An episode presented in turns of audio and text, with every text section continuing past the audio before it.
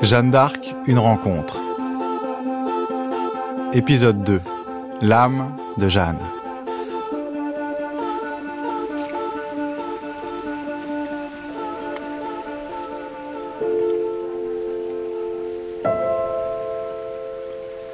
On parle toujours du corps de Jeanne, jamais de son âme. Cette phrase de l'historienne Colette Beaune résonne en moi. Moi qui ai vainement cherché une trace tangible de la présence de Jeanne d'Arc de Rouen jusqu'au Puy du Fou. Et j'en étais là, dans la poussière du parking d'un parc d'attractions, quand j'ai décidé de réorienter mon enquête et de reprendre mes recherches à la source. Là où les voix étaient venues à Jeanne et d'où, encore adolescente, elle s'était lancée dans le voyage initiatique qui allait la mener jusqu'à son roi. Et voici comment je débarque à Don Rémy, dans la vallée de la Meuse, aux marches de la Lorraine et du Barrois, où m'attend l'écrivain Michel Bernard. La Meuse est toujours là. Elle ressemble exactement à la Meuse qui coulait ici euh, il y a six siècles. Les collines autour, les coteaux, la forêt. Le village a un peu changé, évidemment. La maison natale de Jeanne d'Arc est toujours là. On l'a élevée d'un étage. Mais l'endroit où elle est née est bien là. Les quatre murs entre lesquels elle est née est bien là. Il, euh, pleut. Au mois de février 1429, c'est peut-être un peu pareil. Le ciel est le même, il est, tout blanc là. Non, vraiment. euh, ce qui a changé euh, un peu la route, évidemment, le bruit des, quelques camions qui passent, pas beaucoup, hein, quelques voitures. Et puis les, statues qui rappellent ce qui s'est passé ici, ou ce qui ne s'est pas encore passé, mais ce, que, ce qui allait naître. Et ce qui, dans ce petit endroit, euh, euh, allait, euh, par l'impulsion qui donnée par euh, le bébé qui allait naître ici, allait changer l'histoire de France.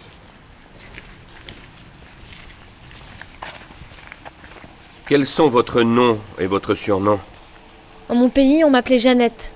Et après que je fus venue en France, on m'appela Jeanne. Du surnom, je ne sais rien. Quel est votre lieu d'origine? Je suis née au village de Domremy, qui fait un avec le village de Greux.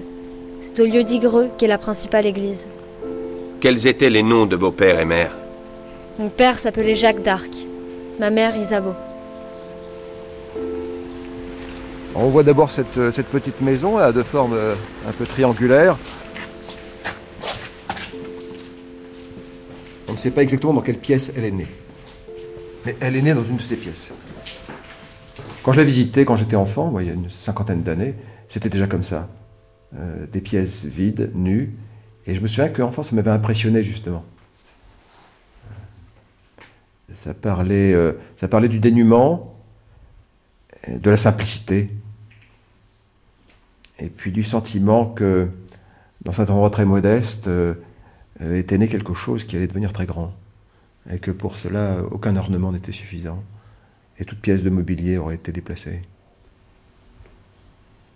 Et puis c'est la pierre, hein, euh, c'est-à-dire l'élément, au fond, euh, à la fois le plus, le plus naturel, euh, ce qui est extrait du sol, et en même temps façonné, travaillé par la main de l'homme. Ces, pierres taillées hein, l'ont été par des hommes qui sont morts depuis très très très très longtemps. hein. Et pourtant, cette pierre nous abrite toujours.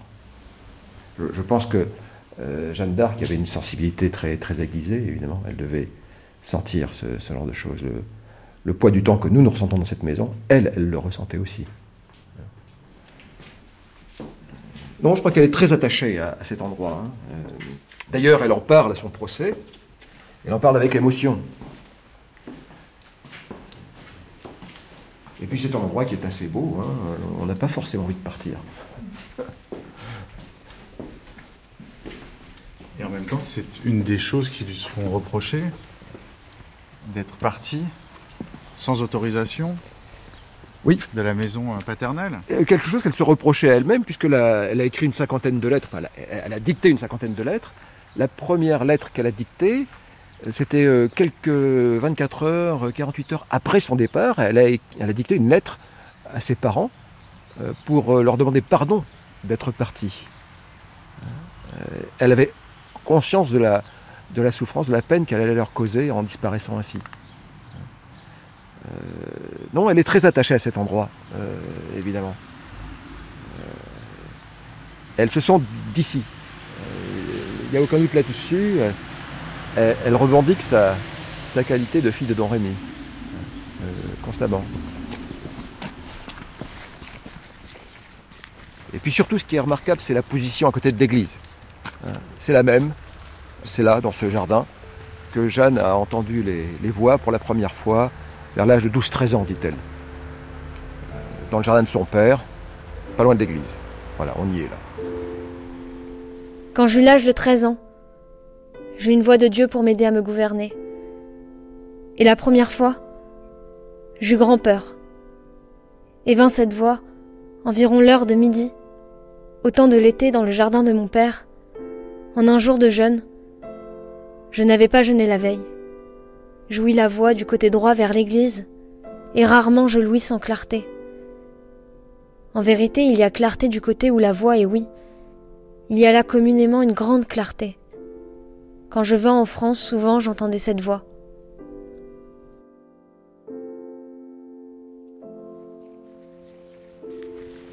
le jardin euh, du père de Jeanne d'Arc, il ne peut être euh, que un jardin très simple, très naturel, où finalement pousse un peu ce qu'il veut. Mathilde Laurent et Elisabeth de Fédot. Euh, des primes verts, des pensées, des montbressia. Je ne sais pas, dans le jardin de mon grand-père, il y avait des montbressia, des anémones du Japon. Et peut-être que c'est ce genre de jardin dans lequel on peut recevoir une vocation. Moi, quelque part, j'y ai reçu euh, ma vocation de parfumeur. Alors peut-être que le jardin du père de Jeanne d'Arc, voilà, c'est celui dans lequel elle reçoit sa vocation parce que c'est un jardin qui laisse place à la, rêverie, à la pensée. C'est un jardin justement qui représente la nature, qui, ne la domestique pas, mais qui la montre dans toute sa simplicité et sa force en même temps. Donc euh, je ne sais pas si euh, Elisabeth est d'accord avec moi et si ce jardin a pu exister à l'époque de Jeanne d'Arc, mais... Bah, si, je pense que ce que tu dis est très vrai. Le jardin, euh, de tout temps, c'est cette idée euh, de cette nature qui s'exprime et qui donc est un espace de plénitude et à la fois de solitude. Également, on parle du jardin intérieur, donc il y a quelque chose qui est tout à fait en miroir entre euh, l'être, la pensée et la nature. Ce qu'on sait sur Jeanne d'Arc, c'est que comme on est au Moyen Âge, on n'est pas encore dans les jardins Renaissance, on est encore dans ces... En plus, on est quand même dans le fin fond hein, euh, d'une province, euh, etc. Donc on n'est pas encore, on est très loin de l'Italie où est né le jardin Renaissance, où on est dans ces jardins médiévaux, qui sont donc en carré. Hmm. Chaque carré étant dédié à quelque chose. Donc on peut imaginer ce jardin multiple avec à la fois euh, le verger, le potager, les fleurs à couper aussi, ce qu'on appelait le jardin des fleurs à couper, où là il y a exactement ce que tu décris. Et puis, moi, j'imagine aussi un jardin des simples, hmm. puisque euh, à l'époque, on, on a besoin de se guérir, et le simple, enfin les simples, désignaient les remèdes. Oui, les aromates. Les aromates, hmm. exactement. Donc, c'était en priorité dans les monastères, mais chaque particulier pouvait avoir aussi son jardin des simples pour l'aider à guérir euh, bah, les, les, maladies courantes. Et on sait aussi que Jeanne d'Arc avait ce pouvoir de guérisseuse. Mhm. Donc moi, je l'imagine bien aussi savoir euh, maîtriser ces plantes, ces aromates, comme la camomille, le thym, euh, le, romarin, le romarin, la lavande aussi. La lavande, exactement, qui étaient toutes ces plantes médicinales très typiques du Moyen Âge. D'accord. La sauge. Belle, bonne, sage, belle.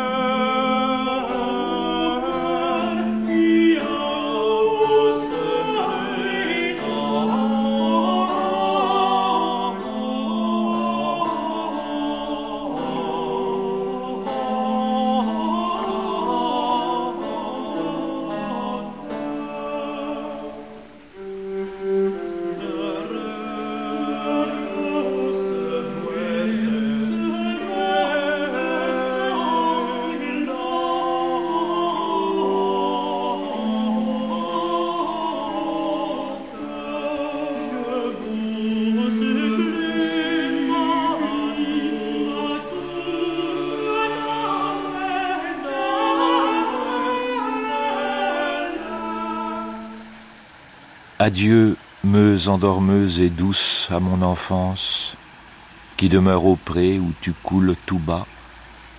Meuse, adieu. J'ai déjà commencé ma partance en des pays nouveaux où tu ne coules pas. Voilà que je m'en vais en des pays nouveaux. Je ferai la bataille et passerai les fleuves. Je m'en vais m'essayer à de nouveaux travaux. Je m'en vais commencer là-bas des tâches neuves. Et pendant ce temps-là, Meuse ignorante et douce, tu couleras toujours, passante, accoutumée, dans la vallée heureuse où l'herbe vive pousse. Ô Meuse inépuisable que j'avais aimée. Charles Péguy. Quand j'ai commencé à lire euh, Peggy, j'ai tout de suite pensé à ce décor euh, de dunes, de dunes blanches. Bruno Dumont. De dunes boisées, de petits bois, de pins, tout ça en, bord de la, de la Manche. J'ai tout de suite pensé à ce décor-là, qui pourtant n'a rien à voir avec le décor historique euh, de la Lorraine, et de, Don Rémy, puisque ça, ça concernait Don, Rémy.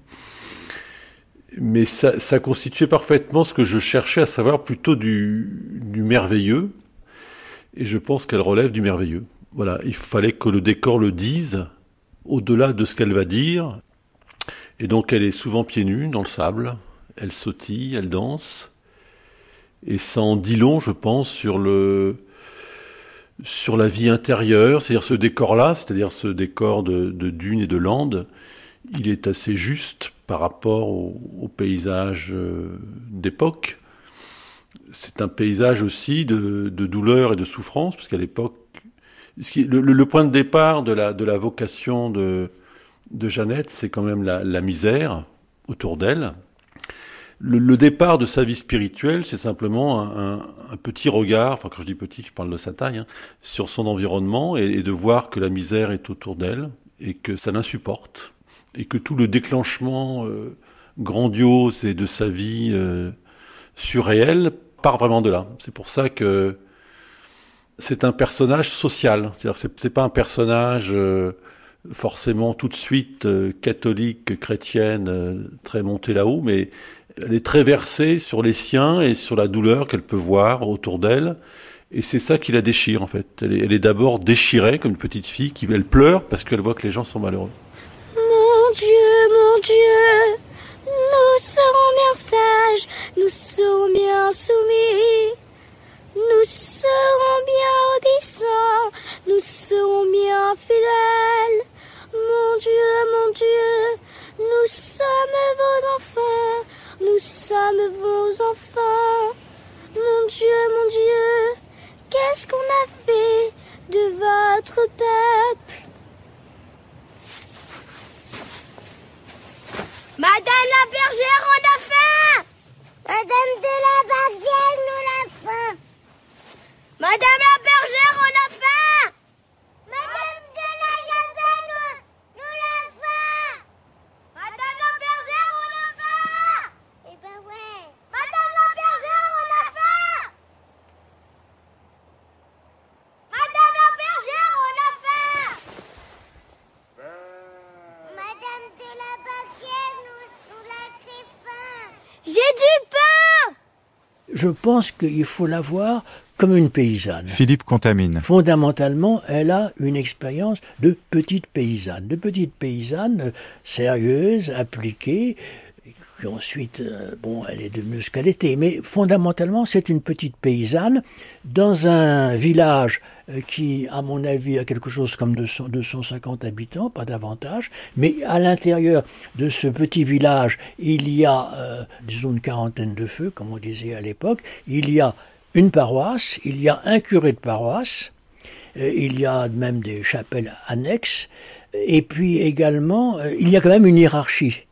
Et son père, Jacques d'Arc, on est assez bien renseigné sur lui, est à la tête, non pas tout à fait le premier, le deuxième, peut-être le deuxième, le troisième, à l'intérieur de cette petite communauté. Donc, disons que c'est, elle appartient à une famille, toute proportion gardée, de, de notables, de ce petit village. Mais un notable à cette époque-là, vers 1420, c'est peu de choses. Il a peut-être 10 hectares, trois vaches, une basse-cour, deux chevaux, parce que je pense que les charrues sont plutôt traînées dans cette région-là par des chevaux que par des bœufs. Vous voyez, c'est un petit peu le genre. Donc c'est une une paysanne, mais qui est prise dans les circonstances politiques et militaires de l'époque. Alors, est-ce que vous pouvez nous préciser la situation? Alors, le village de Donremy, de Donremy, je crois pas qu'il ne faut pas prononcer le Donremy, mais Donremy. Bon.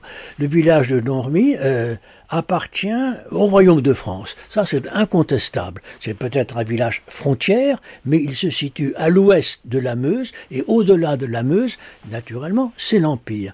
Alors, ce village appartient au duché de Bar, dont le titulaire est le futur roi René, à ce moment-là il est simplement duc de Bar, et en même temps ce village de Domremy est un petit peu mixte parce qu'il y a une partie du village qui appartient au domaine du duc de Bar, et puis l'autre partie qui peut-être appartient au domaine royal. Et par conséquent, la guerre, surtout à partir de 1425, se rapproche dangereusement de Domremy. C'est une zone d'insécurité.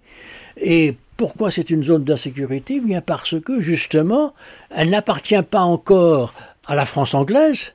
Et euh, il s'agit de s'emparer par conséquent de tout ce secteur-là.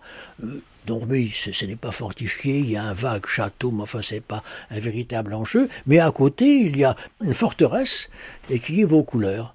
Donc, euh, c'est l'expérience de la guerre qui euh, a été euh, la sienne. Et je dirais que elle en a entendu parler parce qu'elle est attentive, parce que tous les gens en parlent, parce que les, nouvelles circulent. Faut pas, faut pas l'oublier. Hein. On croit que c'est, non, non, les nouvelles circulent, elles circulent assez vite. Et du côté de Dormy, on est carrément du côté de Charles VII, du côté du Dauphin. Et Jeanne d'Arc dit elle-même, chez nous, il y avait un seul bourguignon, et j'aurais bien voulu l'exterminer.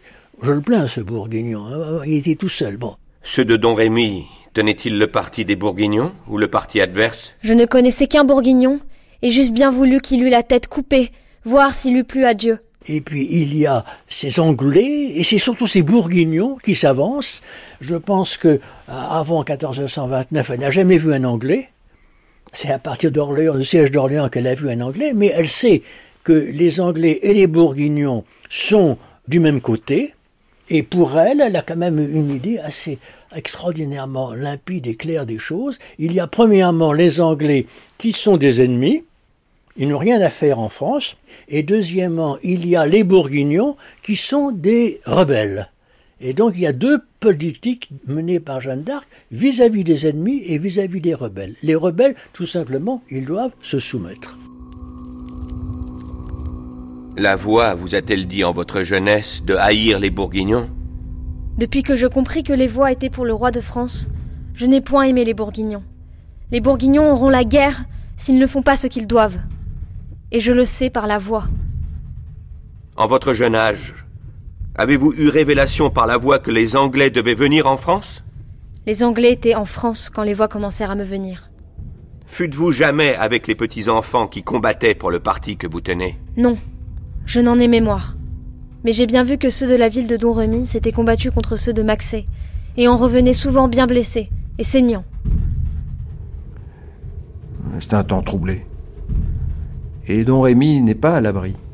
Un an avant de quitter euh, vos couleurs pour Chinon, euh, Jeanne d'Arc euh, était allée se réfugier à Neuchâteau avec sa famille parce que une bande de bourguignons remontait la vallée hein, et ravageait tout sur son passage. Michel Bernard. Elle avait l'habitude des alertes des moments où euh, il fallait vite rassembler les troupeaux et puis les mettre à l'abri parce que des pillards euh, passaient dans la région ou étaient signalés. C'est un temps de guerre. Elle est née en temps de guerre et elle part en temps de guerre pour faire la guerre. Ce qui est certain, c'est qu'elle a la conscience de vivre dans une époque qui n'est pas normale, euh, où il se passe des choses anormales et où les gens souffrent. Elle se sent elle-même peut-être un peu protégée, parce que euh, Don Rémy n'est pas dans un coin à l'épicentre des combats, et puis elle est dans une famille aimante qui l'entoure, son père est un homme avisé, mais elle sait ce qui se passe alentour, elle est informée lorsqu'on a brûlé tel ou tel village, euh, lorsqu'on a volé euh, des troupeaux, lorsqu'on a violé dans tel village. Elle est informée, les informations circulent vite dans cette vallée de la Meuse. Et elle se sent, oui, solidaire elle est chrétienne, elle compatit. Et sans doute a-t-elle aussi des appréhensions que ce qui est arrivé dans le village voisin finisse par arriver chez elle.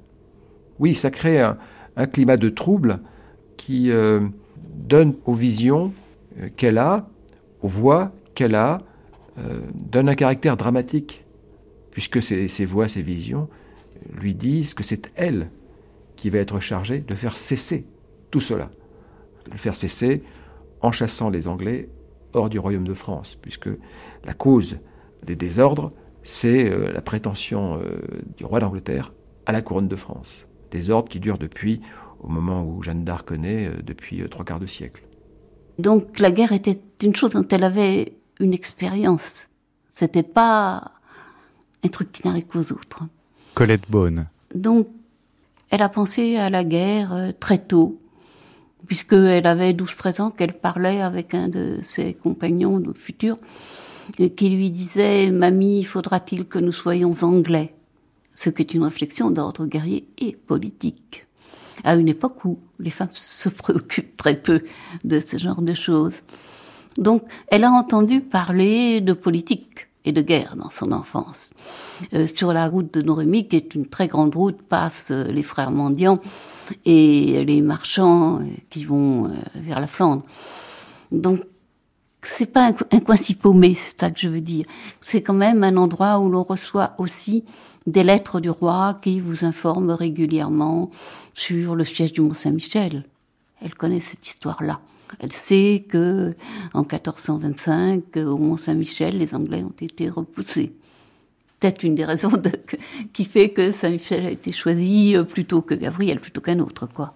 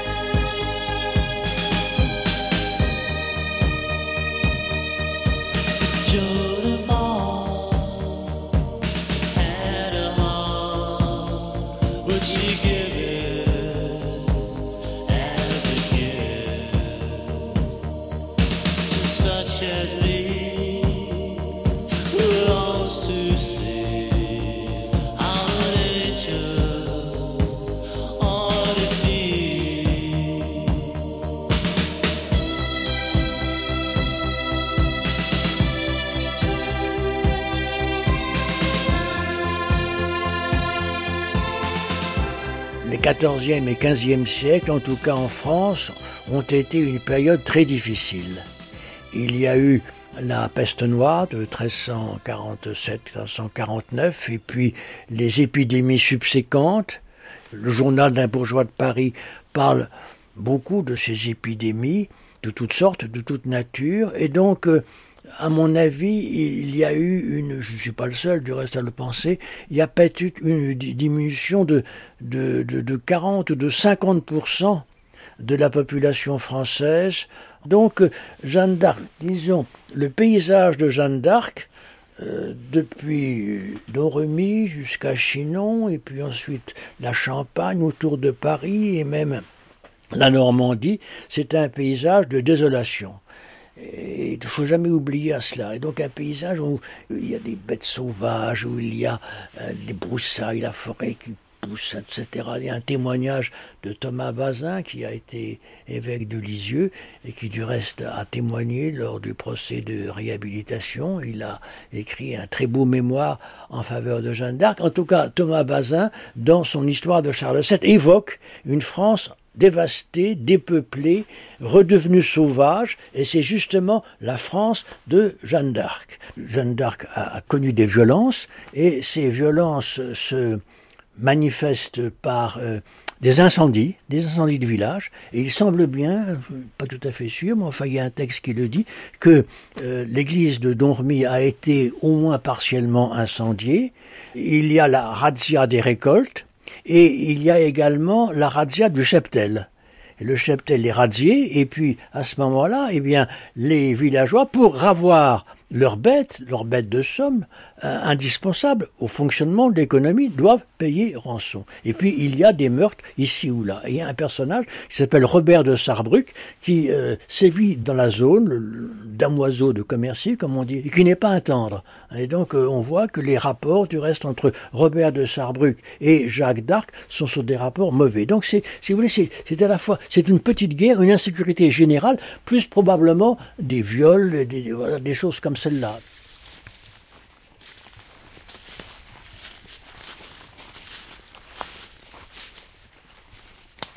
Moi, j'imagine bien quand ces odeurs de boue. Hein. On est quand même dans, des sentiers, des chemins, donc euh, cette odeur de terre mouillée, beaucoup, euh, de cadavres aussi, parce qu'il devait y avoir un peu des cadavres euh, en putréfaction un peu partout, dans les bois, etc. une odeur de, de crainte, d'angoisse, d'insécurité, qui est aussi avec cette proximité du monde animal et du monde humain, ou même quelquefois l'homme devient une bête également. Donc il y a toute cette animalité qui doit ressortir. Bah pour moi, justement, en fait, forcément, cette odeur-là, c'est forcément des gens qui vivent dans les bois. L'odeur des bois, c'est une odeur euh, assez belle, assez intéressante. Donc c'est l'humus, c'est les feuilles, c'est les, les, essences de bois, le chêne qui est une odeur absolument euh, géniale. Donc ça, c'est des odeurs plutôt positives. Donc est-ce que Jeanne d'Arc... Euh, les a hum, connotés positivement ou plutôt comme, comme des odeurs de danger? Je pense que l'odeur d'un bois, c'était peut-être plutôt pour elle l'odeur d'un danger. Et peut-être qu'elle appréciait peu l'odeur des sous-bois que nous, aujourd'hui, on goûte euh, avec plaisir parce qu'on s'y promène et parce qu'il représente un retour à la nature. Euh, mais sinon, du coup, pour moi, c'est probablement à ce moment-là l'odeur de la crasse, justement forcément, si on vit dans les bois et si on est euh, condamné à voler et à tuer, on est forcément euh, en marge et donc forcément on, se lave moins et voilà. Donc ces odeurs-là, pour moi, voilà, c'est des odeurs de crasse, des odeurs fécales. Moi, je pense que Jeanne, comme tous les anciens, devait très bien faire fonctionner son odorat. Et elle devait, euh, quand on dit d'ailleurs encore aujourd'hui, je ne sens pas, ou, euh, mm. elle devait vraiment faire confiance à toute odeur étrangère qu'elle ne connaissait pas pour avoir l'esprit alerté. Ça, je suis convaincue mm. de ça. Euh, qu'elle avait ce côté beaucoup plus animal, en fait, que nous, on a totalement oublié, voilà, instinctif. C'est dès qu'elle sentait une odeur qu'elle ne connaissait pas, elle était certainement en alerte. En plus, mm. c'est une femme, donc elle est beaucoup plus sensible encore euh, aux odeurs, euh, que ce soit ses propres odeurs aussi, euh, puisque pendant très longtemps, le moyen contraceptif naturel des femmes, c'était leurs odeurs. Elles devaient apprendre à reconnaître leurs odeurs au cours des cycles. Et, ça, moi, je suis convaincue de ça. son odorat a dû beaucoup la guider, alors consciemment, inconsciemment, ça c'est plus compliqué à savoir. Donc il y a la faim, il y a la désolation, il y a des bâtiments abandonnés, il y a des ruines, il y a des incendies. Et puis ensuite, eh bien, l'idée de Jeanne d'Arc, ça pourrait repartir par la paix. Donc euh, la solution, c'était la paix. Les épidémies, euh, on n'y peut rien. Les accidents climatiques, on n'y peut pas grand-chose, parce que somme toute, ça dépend du ciel. Mais la paix, ça dépend des hommes.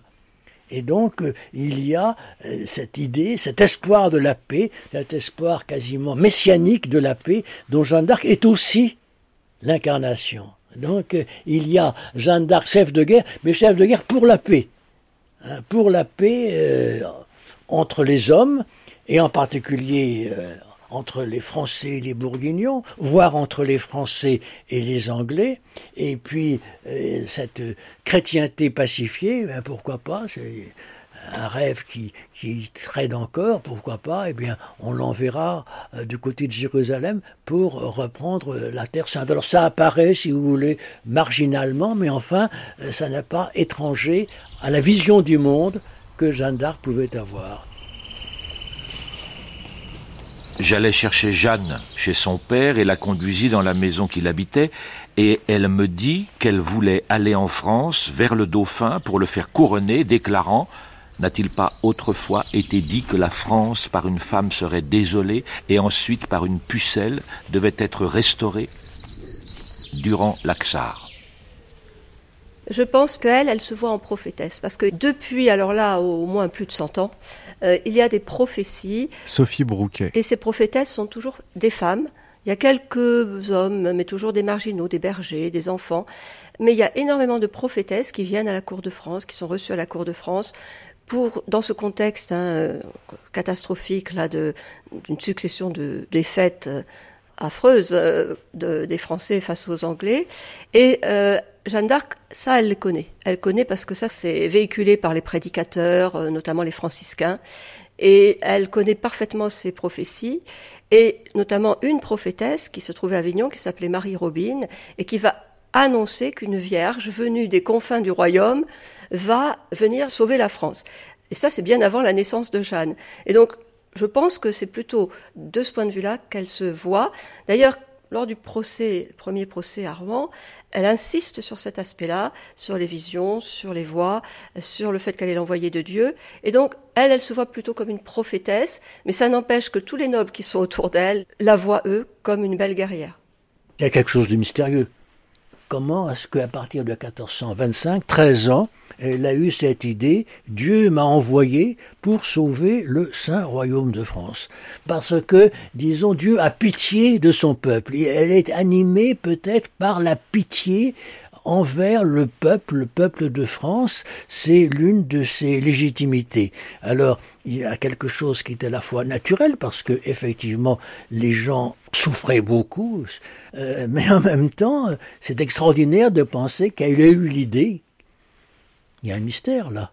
Qu'elle était chargée, c'était pas simplement une prophétesse, parce que les prophétesses, souvent, ça annonce quelque chose qui se fait en dehors d'elle mais c'était une prophétesse qui disait que c'est elle-même qui allait accomplir cette prophétie. Donc pour moi, le mystère de la vocation de Jeanne d'Arc demeure un mystère.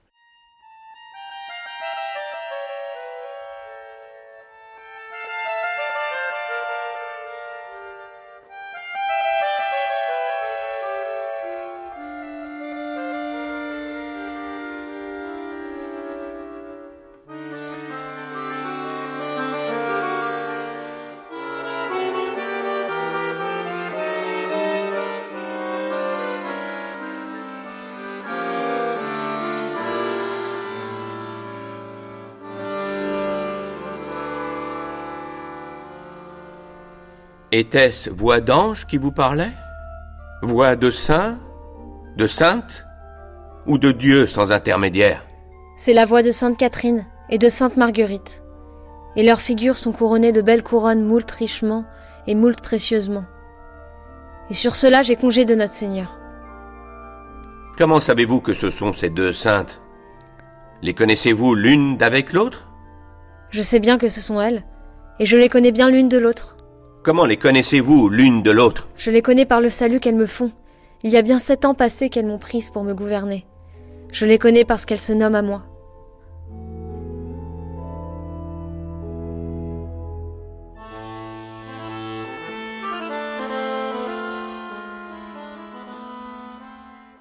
Oui, euh, Jeanne d'Arc entendait des voix depuis euh, sa treizième année, qui s'était manifestée pour la première fois à Dorémy, et qui était à l'origine la voix de Dieu, des voix anonymes qui n'avaient pas d'identité particulière. Et elle en a parlé évidemment au roi et à Dunois, un certain nombre de personnes l'ont su, mais très peu parce que on ne pouvait pas dire qu'on allait mettre à la tête de l'armée euh, quelqu'un qui entendait des voix comme ça en permanence parce que les gens auraient elle est folle, ça va nous porter malheur. donc euh, en pratique, très très peu de personnes l'ont su. Et ce n'est que au procès que l'on se met à poser des questions systématiques sur l'identité des voix et que euh, les juges ont une idée très précise sur l'identité des voix. Les juges croient aux voix parce qu'au 15e, tout le monde y croit. Alors euh, le problème, c'est de savoir si ces voix sont la voix de Dieu ou si ces voix sont la voix du diable. Mais autrement, l'Université de Paris, par exemple, quelques années auparavant, avait fait un appel au peuple en demandant à toutes les personnes qui entendaient des voix de Dieu de venir leur dire ce qu'il fallait faire pour sauver le royaume. Vous voyez, tout le monde y croit, même les juges de Jeanne d'Arc à coup sûr.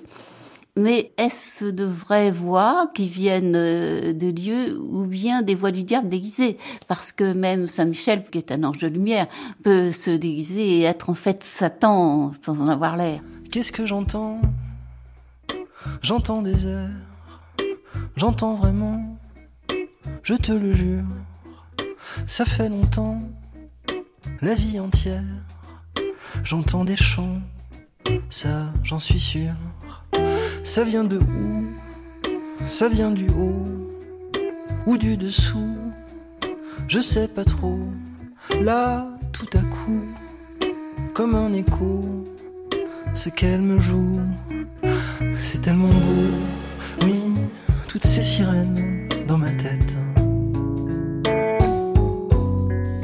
C'est tellement beau, oui, toutes les promesses qu'elles m'ont faites. Comment reconnaît-on des vraies voix, de fausses voix, et comment les voix sont-elles bonnes ou pas? Euh, c'est une question théologique extrêmement compliquée. Alors il y a des réponses. Le porteur de la voix, pour que les voix soient bonnes, doit être euh, vierge, pieux. Euh, la révélation doit conduire au bien du royaume ou au bien de l'Église. Ça dépend de la nature de la révélation, évidemment.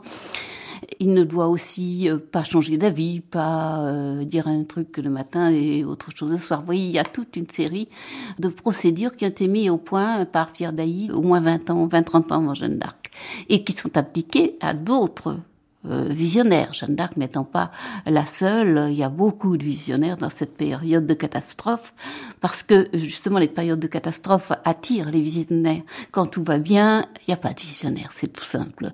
Quand tout va bien, c'est le roi, c'est l'Église qui fonctionne normalement. Mais quand le roi et l'Église ont plus l'air de savoir quoi faire, parce que c'est bien ça, eh bien, Dieu euh, entre dans le jeu, car on croit que comme il a créé le monde, il a toujours besoin d'y intervenir ou possibilité d'y intervenir. Et pratiquement, quand il arrive des malheurs à la France, qui est son royaume préféré, croit-on, les Anglais croient la même chose, mais ça n'a aucune importance. Euh, et donc, quand il arrive malheur à la France, Dieu doit intervenir et il doit susciter la parole de quelqu'un. Alors évidemment, ils auraient préféré tous qu'on suscite la parole d'un homme, c'eût été plus simple, ou bien d'un ange, c'eût été plus simple aussi. Et voilà que Dieu a fait un choix biscornu, puisqu'il a fait appel euh, à une fille euh, très jeune, euh, qui venait de la frontière, qui était illettrée, elle démarche de la société, même si elle n'appartenait pas à une famille pauvre. Et cette idée de choisir un prophète dans les marches, ça existe déjà dans la Bible. Hein. C'est pas non plus une innovation euh, du 15e. Et en un sens, c'est la marge qui doit sauver le centre. C'est l'idée, en tout cas.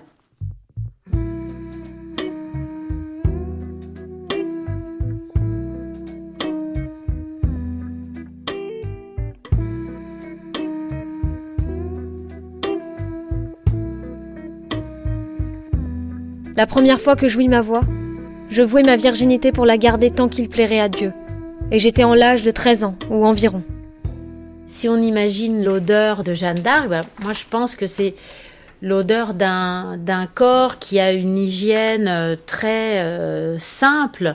Je ne sais même pas si on se savonne euh, à l'époque ou si tout simplement on se frictionne et que c'est assez rare de finalement de, de prendre une douche ou de prendre un bain. Je, crois que c'est assez rare. Alors, contrairement à ce qu'on pense, au Moyen Âge, on est propre. D'ailleurs, même le premier cri en ville, alors Jeanne habite à la campagne, mais le, dans, les, dans les villes, le premier cri euh, du matin, c'est celui euh, justement des bains, de l'étuvier qui vient annoncer que le bain est prêt. Il est chaud et donc on peut venir s'y plonger. Donc euh, au Moyen Âge, on, on se lave, c'est la fin du XVIe siècle qui qui annonce l'ère de la crasse, où ah, justement l'eau va disparaître des habitudes quotidiennes, où on prétend que c'est très dangereux de se baigner parce que l'eau va pénétrer dans le corps. Au Moyen Âge, c'est pas le cas. Donc les gens se baignent, et c'est vrai, tu as raison, de façon très simple. Euh, quand on est à la campagne, c'est souvent dans l'eau des rivières. On va se frotter le corps avec des feuilles de, menthe, par exemple, qui euh, permettent de donner aussi une bonne odeur. Le savon, il est, il est réservé quand même aux gens riches. Hein. Il y a pas, euh, dans enfin, c'est, quand même une certaine population. On va utiliser aussi ce qu'on faisait euh, sous l'Antiquité, la cendre. Parce que la cendre permet une sorte de gommage. Mm. Donc on peut imaginer que Jeanne était plutôt dans cette dimension-là. Elle est à la campagne, euh, elle va se baigner dans l'eau des rivières, elle va se frotter peut-être le corps avec de la cendre et se le rincer à l'eau. Elle est effectivement euh, pure. Et par la suite, on pourra imaginer son odeur de sainteté. Mais en tous les cas, en tant que jeune fille, elle doit certainement être dans, dans ces notes très, très campagnardes aussi. Cette odeur de virginité, je la trouve très intéressante. Pour moi, ça serait forcément pas une odeur florale. On parle de la fleur de la Oui. jeune fille, donc forcément, il y a Oui, une espèce pour moi, la d'analogie. fleur, elle est animale. Alors, Mais elle vois, est animale, coup, bien pour sûr. moi, c'est déjà Ouais. une odeur qui n'est plus virginale. Ouais, une fleur blanche. ouais. Pour moi, je sais pas, je, ce qui me vient à l'idée comme ça très euh, bêtement, j'ai envie de dire, c'est une odeur finalement euh, laiteuse, Euh, une odeur peut-être même de beurre. C'est drôle comme finalement, euh, très souvent pour décrire l'odeur de la virginité, on n'arrive pas à la décrire et on passe par la sexualité au bout du compte. Une sorte de musc blanc, tu vois, un peu quand Ouais. on le. Quand Ouais, on oui. les- Une odeur qui est entre justement euh, innocence ça. et une odeur en même temps profondément animale, Voilà, et euh, attirante. sexuelle, attirante, évocatrice aussi de, de parties génitales. Bon, c'est c'est étonnant. Enfin, donc là, voilà, on sent en fait dans cet écrin, parce que le parfum y a été vaporisé il y a plusieurs semaines. Et en fait, donc là, vous allez sentir le parfum tel qu'il est euh, porté. Donc, euh, pas sur une peau, mais sur un, sur un velours. Mais en tout cas, c'est la notion d'évaporation. C'est ce que vous donneriez à sentir si vous portiez euh, l'heure perdue. Voilà, je vous invite à, À mettre le nez dedans.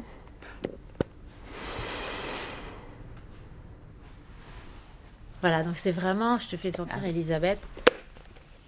Hmm. Donc on a vraiment euh, voilà une note très ronde euh, qui sent le lait euh, frais et en même temps certains desserts à base de lait comme la crème anglaise qui sont aussi des desserts d'enfance. Donc il y a vraiment cette notion et puis il y a aussi l'odeur de la chair, mais justement une chair qui soit maternelle ou une chair d'enfant. Donc vraiment c'est retourner dans ces moments perdus qu'on retrouvera jamais, qui sont vraiment les moments où on est sur les genoux de sa maman, où on est encore complètement euh, habité par son odeur euh, corporelle. C'est ce que j'ai essayé de décrire dans ce parfum.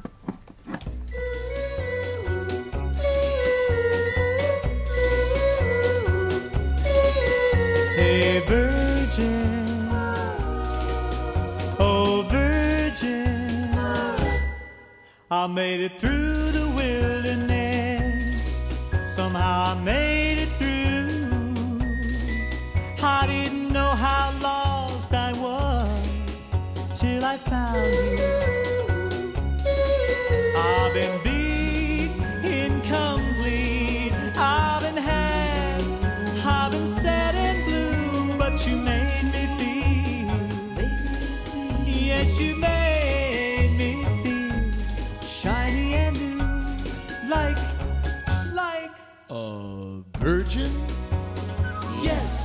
touched for the very first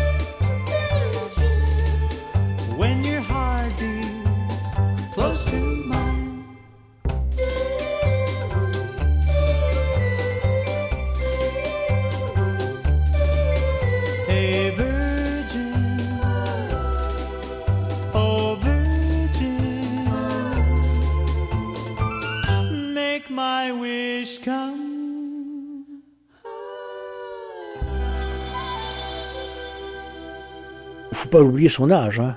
Elle est née probablement en 1412.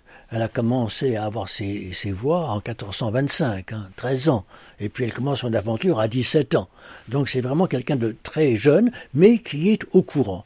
Alors je pense que pour elle, euh, il y a euh, ce problème de la virginité euh, qui est très important, et c'est pourquoi c'est elle-même qui s'est désignée Je m'appelle Pucelle.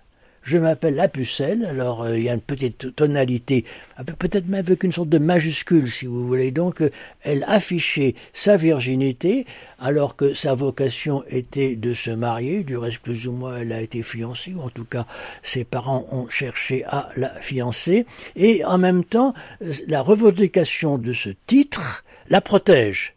C'est pas la peine d'essayer, si vous voulez, je suis la pucelle. Voilà. Bon, et à l'étranger, on l'appelle la à l'époque en Allemagne, en Angleterre, on l'appelle la pucelle de France. Donc c'est quelque chose de très important. Il y a dans tout le Moyen Âge une sorte de de grande foi en la virginité. Florence Delay. Et dans une série de saintes qu'on appelle Vierges et martyrs. Et il est important de savoir que Jeanne euh, se réfère constamment à deux d'entre elles, Sainte Catherine et Sainte Marguerite. Alors, Sainte Marguerite d'Antioche est une bergère, comme elle. Et Sainte Catherine d'Alexandrie est aussi savante que Jeanne est un alphabète. Et Catherine d'Alexandrie a réfuté une troupe de docteurs venus de toutes les parties de l'Égypte et insupporté terriblement le, pharaon. Et je trouve que ces deux alliés, Marguerite d'Antioche et Catherine d'Alexandrie, je trouve que elles sont très mystérieuses. Parce que je suis absolument persuadée qu'elle lui parlait tous les jours, comme Jeanne l'a dit. Jeanne n'a jamais menti. Et elle lui donnait des conseils, chacune dans son domaine, et je pense que les paroles de Jeanne au procès, qui sont tellement extraordinaires, je pense personnellement que Sainte Catherine les lui a soufflées. et que la très, la très savante, la très philosophe, la très intelligente a soutenu la très ignorante, l'analphabète et l'enfant. Moi, j'écoute grave euh, Sainte Thérèse en fait, donc je suis pas loin de Jeannette. Enfin, Lago de feu.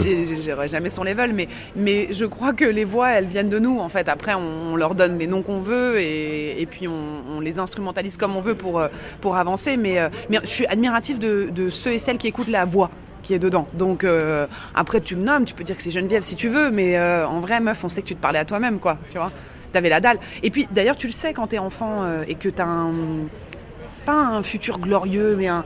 Tu sais que tu as une mission. Je sais pas, t'es missionné comme les, les, gamins qui veulent devenir pompiers depuis qu'ils sont petits, ils veulent être pompiers. Il y a une voix dedans qui leur dit tu vas aller éteindre des feux.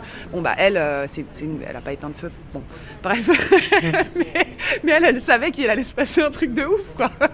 elle savait, donc juste elle a mis le truc en, route. Et je pense c'est pour ça qu'elle était si euh, euh, admirée, controversée et tout, c'est qu'elle elle, elle s'est écoutée, quoi elle a pas elle tortillé du cul deux secondes quoi. Elle s'est dit allez hop j'y vais. Quitte à mytho quitte à fuguer quitte à machin euh, aujourd'hui sur Snapchat ça serait une reine elle. Tu vois? Elle aurait des millions de followers et de petits geeks euh, qui sont fans d'elle parce qu'elle dit vas-y casse-toi de chez toi c'est bon. Tu vois? Va faire tes trucs quoi.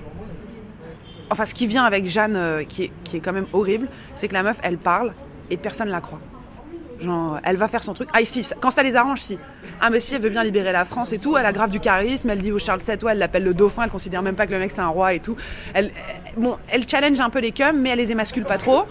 Et puis après, une fois que tout est remis en place, mais bon, il y a des trucs de pouvoir avec machin et tout, là, on dit, attends, mais en fait, t'as que dit de la merde, meuf, donc on va, on va venir t'éteindre.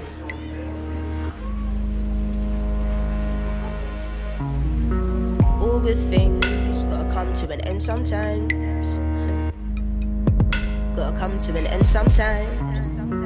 All good things gotta come to an end sometimes. All good things come to. And then sometimes, and then sometimes. You want me to see what it is you see. But I just can't believe what you believe in. And then sometimes all good things come to. And then sometimes, and then sometimes they do. Would you mean it in the end? We just gotta know when to let it go. Let it breathe doesn't mean I will love you to the death. You and I both know that's run its course. You and I both know that's by force. We are new to this, but there is truth in this. We let it breathe, let it blossom, let it bloom till this. Quand les inquisiteurs euh, interrogent Jeanne d'Arc, ils lui demandent mais euh, ces voix, elles viennent du bon ou du mauvais? Euh, Se doute, hein, forcément. Axel Palavi. Elle a une réponse que je trouve magnifique. Elle dit euh, Si je suis dans la grâce sanctifiante, que Dieu m'y garde. Si je n'y suis pas, que Dieu m'y mette. Elle ne prend pas possession de ses visions. Elle les rend. Elle les donne. C'est vraiment, à mon avis, des visions, euh, en tout cas au départ, qui avaient quelque chose euh, d'absolument apparemment irréel pour nous, euh, exagéré. Moi, je les vois comme ça. Euh, je crois qu'après, ce sont des visions euh, auxquelles elle a obéi. Moi, je sais qu'en tant que peintre, j'obéis de plus en plus. Et cette obéissance, on la reconnaît à ce en quoi elle n'est pas agréable. Euh, on obéit à, à quelque chose qui nous amène à un endroit où on ne voudrait pas aller. C'est le père Molinier qui parlait du Christ, de la voix du Christ sur la croix comme le chant des sirènes qui attirait Ulysse. Euh, je pense à quelque chose comme ça. On est attiré, et on obéit à cette voix. Moi, c'est comme ça que je vois euh, vraiment Jeanne d'Arc et ses visions. Elle était amoureuse. Elle était amoureuse. euh, je pense que cet amour-là, puisque en tout cas l'amour que vivait Jeanne d'Arc était un amour tout simplement avec Dieu, est un amour qui paraît halluciné forcément, en tout cas fou. Je pense que c'est le minimum, parce que si on a une relation d'amour avec, euh, avec le divin, euh, si ça ressemble pas à une hallucination au minimum, c'est que c'est euh, peut-être pas ça. Après, chez moi, il y a une exaltation en général. Je sais pas si j'hallucine. Je sais pas si je suis fou. Alors, moi je parle de là où je suis, hein. encore une fois, en tant qu'halluciné, qu'illuminé, je suis directement à mettre au rencard avec les fous. Pour moi, c'est un dialogue présent. Il suffit de lui demander. Euh, je dirais, asseyez-vous, dites Jeanne d'Arc, est-ce que tu m'entends? Euh, Est-ce que tu as envie de parler avec moi? Est-ce que je peux te rencontrer? Voilà. Euh, après, on peut le faire par le biais de la culture et des inventions successives, du cinéma, euh, etc. Je pense pas que ce soit la même chose. Euh, je dirais encore une fois EET, l'un plus l'autre. Et encore une fois, est-ce que j'ai vraiment rencontré euh, Jeanne d'Arc? J'en sais rien. Euh, je sais pas. Mais en tout cas, pour revenir à ce que disait le bourreau, un des bourreaux qui l'a tué, il a été très impressionné par alors c'est peut-être de la géographie à l'italienne, hein, mais c'est ce qu'on raconte par son visage quand elle brûlait, sa détermination. Euh, je crois que définitivement à ce moment-là, elle avait plus peur de mourir. Et j'ai l'impression que euh, notre chemin, il va là, euh, apprendre à accepter la mort. C'est peut-être le seul véritable héroïsme aujourd'hui. Et c'est là que je peux la rencontrer, et chacun d'entre nous. On chercha d'abord du côté psychiatrique. Jeanne fut victime d'hallucinations unilatérales droites fréquentes dans l'hystérie, puis de schizophrénie. Plus récemment, euh, Lucy Smith attribua les aventures de la pucelle à des tendances incestueuses refoulées mais réciproques qui l'auraient unie à son père. Puis la pucelle transféra ses désirs sur le roi Charles VII tout en restant sexuellement frustrée et au final dépressive. D'autres cherchèrent du côté de l'identification sexuelle. Il y eut des Jeannes lesbiennes ou travesties dans les années 1970, de quoi rêvent les jeunes filles en pantalon. D'autres, enfin, plaident la malformation sexuelle. Jeanne aurait été un homme affecté d'un testicule féminisant, anomalie très rare, qui se traduit par une absence de toison pubienne, d'où une personne normalement formée, mais stérile.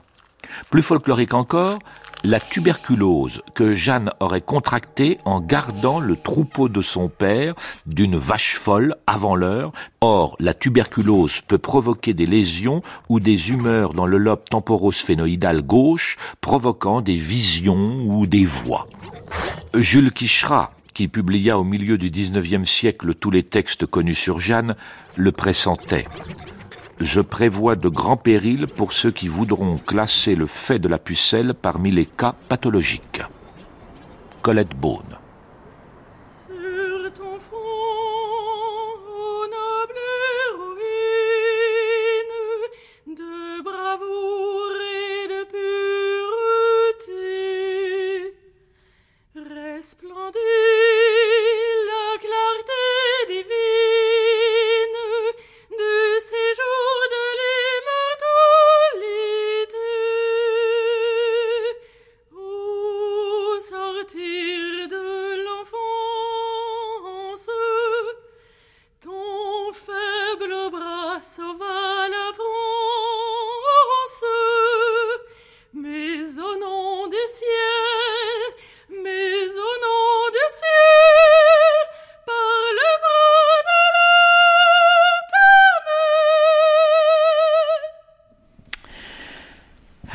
Jeanne d'Arc, euh, c'est Sainte Jeanne d'Arc. Monseigneur Lebrun.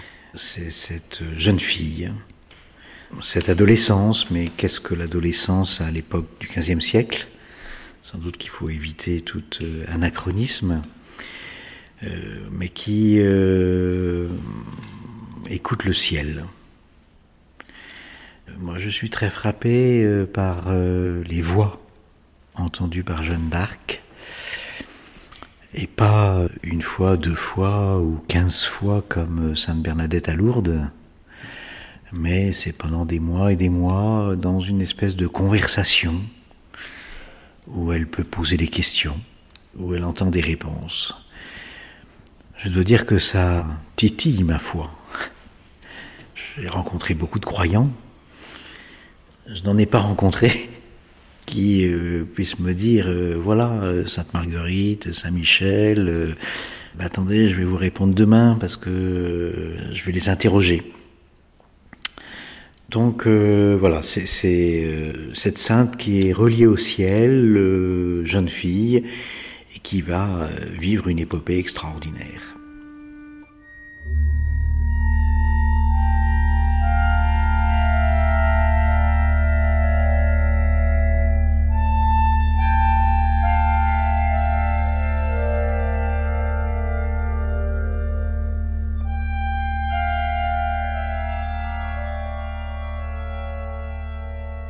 Depuis quand avez-vous entendu la voix qui vient à vous? Je l'ai oui hier et aujourd'hui, une fois au matin, une fois à Vêpres, et la troisième fois comme on sonnait l'Ave Maria du soir. Et je l'ouïs plus souvent que je ne le dis. Hier au matin, que faisiez-vous quand cette voix est venue à vous? Je dormais, et la voix m'a réveillée. Vous êtes-elle éveillé en vous touchant les bras? J'ai été éveillée par la voix, sans toucher. La voix était-elle dans votre chambre? Non que je sache, mais elle était dans le château. Avez-vous remercié cette voix? Et avez-vous fléchi les genoux? Je l'ai remerciée, mais en m'asseyant en mon lit, et j'ai joint les mains. Et ce fut après l'avoir requise de prêter conseil, sur quoi elle me dit de répondre hardiment.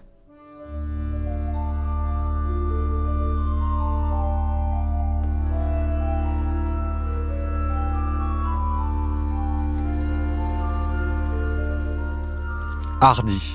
Jeanne le fut indéniablement. Mais Hardy l'est aussi la scénariste de la bande dessinée Moi Jeanne d'Arc, Valérie Mangin, qui dépeint la pucelle en sorcière, lesbienne et diablement femme. L'épopée de Jeanne d'Arc, effectivement, s'étend globalement sur deux ans, entre 1429 et 31. On peut dire qu'elle a eu une année de gloire en fait entre, entre 29 et 30. Ensuite, elle a arrêté, capturée, puis jugée et donc exécutée en 31. Et j'ai rapproché cette- le fait que son épopée ne durait qu'une année du fait de, enfin, je l'ai rapproché de l'année païenne en fait, qui était rythmée par les quatre grands sabbats euh, correspondant aux solstices d'été et d'hiver, donc 21 décembre, 21 juin, et aux équinoxes de printemps et d'été. Et finalement, Jeanne d'Arc étant une sorcière, ayant le culte des anciens dieux, le culte de la nature, finalement, son aventure devait être liée à ce cycle de renaissance, d'épanouissement, puis de mort de la nature. Jeanne d'Arc, c'est un- une sorte d'avatar du cornu, du dieu qui naît justement le 21 décembre, et qui, comme le Christ, euh, né aussi à ce moment-là, effectivement, et qui est tué euh, finalement euh, un an plus tard. Et qui renaît justement chaque année comme ça. Le Jeanne d'Arc n'est qu'un avatar de ce dieu qui naît et qui meurt chaque année en fait. Enfin vraiment ce que tu disais, une héroïne mythologique en fait. Par là, elle rejoint les héros. euh, C'est un peu le, pari d'Achille en fait, avoir une vie courte et glorieuse plutôt qu'une vie longue et ennuyeuse à Don Rémy et garder des moutons. Quand j'ai commencé à écrire l'album, euh, j'avais pour mission donc d'écrire une Jeanne d'Arc, euh, enfin même d'écrire une histoire de sorcière avant que même Jeanne d'Arc soit là. Et donc j'ai tapé sur Google euh, sorcière Moyen Âge et je suis tombée sur le première ligne Jeanne d'Arc. Je me suis dit, tiens, oui, ce serait amusant si Jeanne d'Arc était vraiment une sorcière, en fait. Si les Anglais avaient eu raison, s'ils avaient bien, bien fait de la brûler, en quelque sorte, parce qu'elle était vraiment sorcière. L'idée est partie de là. Et euh, c'est vrai qu'après, euh, dans une perspective féministe, bah, je me suis souvenu qu'une des premières euh, revues, justement, fondées par les féministes s'appelait Sorcière. Donc il y avait un vrai rapport, quand même, entre bah, la sorcellerie, le féminisme, la culture féminine en général. Et c'est vrai que faire de Jeanne d'Arc une sorcière, c'est la replacer dans cette culture féminine du Moyen-Âge, en fait, qui échappait partiellement à l'Église, où il y a toute une culture, justement, comme ça, qui s'est développée en parallèle, où, il y avait des femmes comme ça sages qui connaissaient les herbes, qui connaissaient la nature, et qui avaient, bon, ce que j'imagine, c'est qu'elles ont gardé aussi ce culte de la nature, le culte des dieux anciens parallèlement. Et je trouvais que c'est très intéressant de mettre Jeanne d'Arc à la fois bien incluse dans son village, dans sa parentèle, dans le royaume de France, mais aussi un peu en marge, justement, et en marge parce que femme, parce qu'adepte de cette culture, justement, qui n'a pu survivre qu'en se mettant en marge de la société euh, patriarcale de l'époque.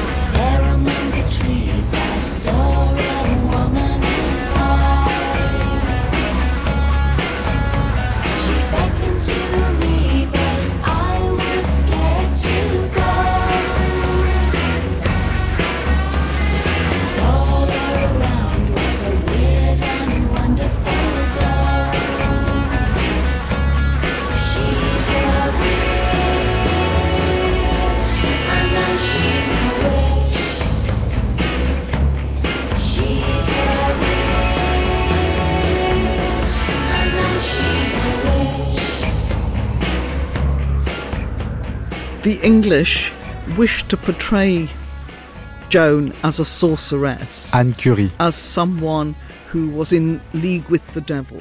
Les Anglais dépeignent Jeanne en sorcière, comme quelqu'un de mèche avec le diable à une période de grande ferveur religieuse, la période médiévale où la foi chrétienne est très forte. religion, but that means that any threat to that religion is Chaque menace contre cette religion est prise très au sérieux.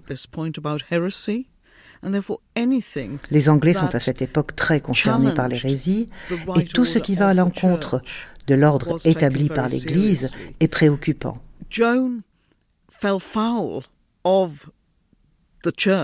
Jeanne dérange l'Église en prédisant le futur, en annonçant ce qui va se passer, et bien sûr parce que c'est une femme qui dit et fait des choses à une époque où la prêtrise tient une place cruciale dans la société.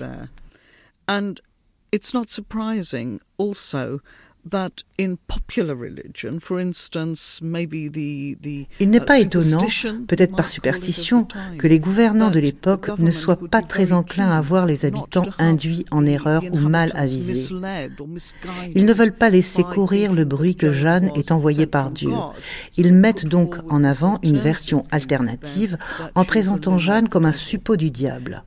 Bedford, the regent of France for the English, was very worried that the Burgundians would defect to Charles VII, and he wrote uh, a letter Le duc de Bedford, envoyé par les Anglais en France, craint que les uh, Bourguignons ne fassent fuir Charles VII et décide donc d'écrire une lettre pour ternir la réputation de Jeanne en affirmant qu'elle pratique la magie. Les Anglais cherchent à présenter Jeanne comme un suppôt de Satan plutôt que comme une personne pieuse envoyée par Dieu pour sauver les Français. Ils tentent de dénigrer Jeanne en la rattachant à des actes diaboliques. Être euh, battu par une femme, ça c'est absolument insupportable euh, pour votre réputation. Mais être battu par les forces de l'enfer, euh, ça, ça peut passer beaucoup mieux pour le moral. Et puis, ça permet de dire aussi euh, qu'on est battu par le mal et que soi-même on est le bien. Donc, c'est un, on voit chez, Bedford en particulier cette idée que, que Jeanne est une sorcière, hein. beaucoup plus que chez les Bourguignons par exemple. Les Bourguignons pensent du mal de Jeanne d'Arc, mais ils vont pas jusque-là. Alors la sorcellerie au XVe, c'est quelque chose euh, à la fois de très présent et difficile à définir. Très présent parce qu'il y a d'abord plusieurs sortes de sorciers. Il y a des magiciens savants qui euh, sont des universitaires, euh, qui sont des spécialistes en chimie, en astronomie, et qui écrivent des livres de magie et de sorcellerie que pratiquement tout le monde consulte. Quand un bébé naît dans une famille très noble, on fait son horoscope. Eh on recourt à ce type de magicien et euh, le roi de France a des magiciens de ce genre et euh, je veux dire bien d'autres aussi. Il y en a aussi à la cour euh, d'Avignon. Mais il y a aussi une autre forme de sorcellerie dans les villages, c'est la magie populaire, où on recourt à quelqu'un, homme ou femme d'ailleurs, pour savoir si la récolte va être bonne, pour savoir quel sera le sexe du bébé, en fait, des choses de ce genre, pour favoriser une naissance. Mais cette magie peut être blanche, c'est-à-dire concourir euh, au succès de la communauté, ou être euh, noire, c'est-à-dire quelqu'un qui porte malheur, qui sait faire euh, dépérir les vaches de, son ennemi, par exemple. Et ça, dans les villages, on y croit, et ça passe par l'intermédiaire d'un certain nombre de, de plantes, comme la mandragore, qui était évoquée à plusieurs reprises dans le procès de Jeanne d'Arc. On demande à Jeanne d'Arc si elle a une mandragore, si elle sait ce que c'est, si elle sait à quoi ça sert, et elle dit qu'elle n'a jamais eu de mandragore, mais qu'elle sait quand même ce que c'est. Il y en avait une qui poussait euh, près de l'arbre au fil. Qu'avez-vous fait de votre mandragore? Je n'ai point de mandragore, et jamais n'en eus mais j'ai ouï dire que proche mon village, il y en a une, mais n'en ai jamais vu aucune. J'ai ouï dire que c'était chose périlleuse et mauvaise à garder. Je ne sais toutefois à quoi cela sert. En quel lieu est la mandragore dont vous avez ouï parler? J'ai ouï dire qu'elle était en terre, proche l'arbre des fées, mais ne sais le lieu. J'ai aussi ouï dire qu'au-dessus de cette mandragore, il y a un coudrier. La mandragore, ça sert à faire devenir riche.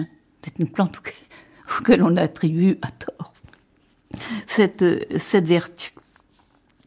Mais donc voilà, à l'origine, il y a des magiciens qui sont de grands, des savants masculins dans les cours, et puis des magiciennes de village, en quelque sorte, qui peuvent aussi d'ailleurs être des magiciens. Et puis, dans les années 1420, euh, donc à l'époque de Jeanne d'Arc exactement, naît l'idée que certains, certaines personnes, des hommes ou des femmes, au début il y a autant d'hommes que de femmes, ensuite il n'y aura plus que des femmes, euh, passe un pacte avec le diable. Euh, passe un pacte avec le diable pour obtenir justement ses pouvoirs d'action euh, sur euh, la maladie, la mort, euh, la richesse. Et ce pacte avec le diable vous engage euh, pour l'éternité, c'est un peu l'histoire euh, de Faust. Et à ce moment-là, vous euh, portez un signe sur le corps. Il y aura une histoire sur j'en avais-elle un signe ou pas dans le procès. Ce problème apparaît. Et puis l'idée apparaît aussi que tous ceux qui ont passé un pacte avec le diable vont au sabbat. C'est une idée tout à fait neuve. Le sabbat est en train d'apparaître. Il n'y avait pas de sabbat avant. Hein. Alors le sabbat, situé d'ailleurs encore le jeudi, par exemple, parfois, et non pas le samedi, euh, Jeanne répond, c'est le jeudi en Lorraine. Donc euh, effectivement, et que euh, on va au sabbat en volant, bon, sur un balai si possible. Mais c'est une idée tout à fait récente, et c'est une idée auquel tout le monde ne croit pas encore. Dans la région parisienne, on n'y croit pas. À Rouen, très sûr qu'on y croit. Les premiers euh, mentions de sabbat et de procès de sorcières, c'est euh, dans les Alpes dans les années 1420-1430. Donc c'est contemporain de Jeanne d'Arc, c'est vrai, mais euh, pas encore répandu. Et au début, il y a pas que des sorcières, il y a aussi des sorciers. On brûle aussi bien des hommes que des femmes. Et progressivement se met en place une typologie de la sorcière. Mais c'est plutôt la deuxième moitié du XVe, si vous voulez, que la période de Jeanne d'Arc. La sorcière doit être une femme désormais. Il y a de moins en moins d'hommes accusés de cela. Elle ne doit pas être vierge. Bon, non vierge comme les prophétesses sont vierges, les sorcières sont non vierges. Elle doit être plutôt âgée. parce qu'elle doit avoir passé toute sa vie à, à apprendre des choses qu'elle ne devrait pas savoir, qu'ensuite elle enseigne aux autres femmes. Et puis enfin, ces femmes sont très souvent à l'écart socialement c'est-à-dire des femmes pauvres, des femmes veuves, des femmes dont on se méfie pour des raisons diverses. Donc la typologie de la sorcière se met bien en place à cette époque-là, mais plutôt dans la seconde moitié euh, du XVe. Alors, est-ce que les juges pensent que Jeanne est une sorcière? Hmm, Pas vraiment. Enfin, peut-être. Elle est bien jeune, ça correspond pas. Elle est vierge, incontestablement, ça ne va pas non plus. Elle est suspecte, si vous voulez, oui, parce que il la soupçonne de tout et n'importe quoi, mais euh, ils ne vont pas retenir euh, cela. Mais ils vont lui poser des questions. Alors euh, la question la plus drôle, c'est de savoir si Jeanne vole ou si elle vole pas. question qui apparaît devant les murs de Troyes euh, lors de l'expédition du Sacre, où euh, les gens de Troyes sont persuadés que Jeanne va faire voler l'armée du roi au-dessus du rempart, et que bien qu'ils aient fermé les portes à clé, toutes les portes, euh, l'armée va se retrouver dans les rues et sur la place principale de Troyes. C'est une des raisons pour lesquelles il capitule. Et puis, quand Jeanne rencontre par exemple frère Richard, qui l'asperge d'eau bénite parce que il a peur d'elle, elle lui répond Vous affolez pas, je ne m'envolerai pas. Voilà. Et ensuite, dans la prison, on sait que il mettait toujours le lit le plus loin possible de la fenêtre et la fenêtre avec des barreaux pour qu'elle ne s'envole pas. Autrement dit, même les Anglais avaient des doutes de ce genre. J'en ai toujours dit que non, elle savait pas voler. non, vraiment non. Parce qu'il faut voler pour aller au savoir. Vous voyez, le vol est lié à ça.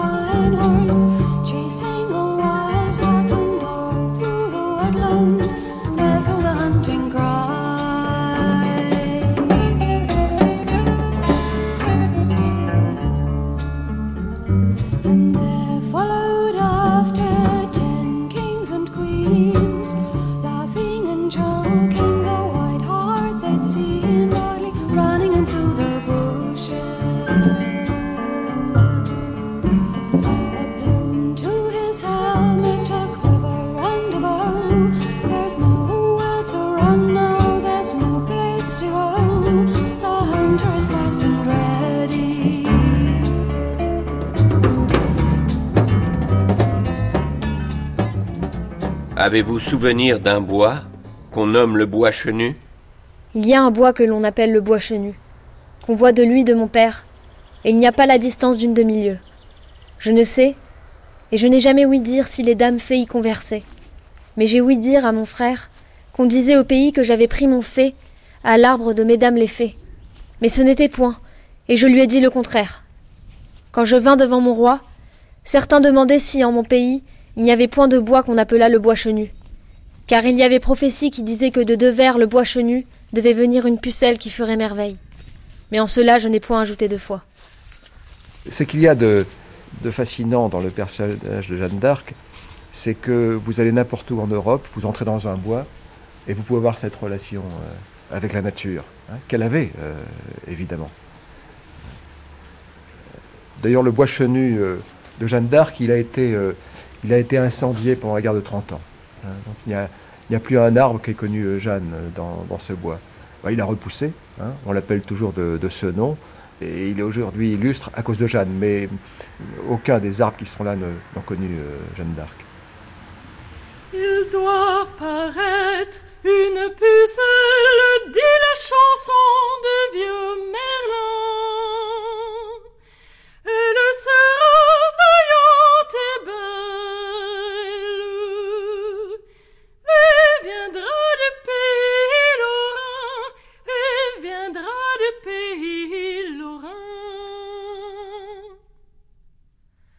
Les temps sont durs, que ne vient-elle Chacun crierait sur son chemin. Faites brouer ce jour et Dieu vous garde dans sa main, Dieu vous garde dans sa main.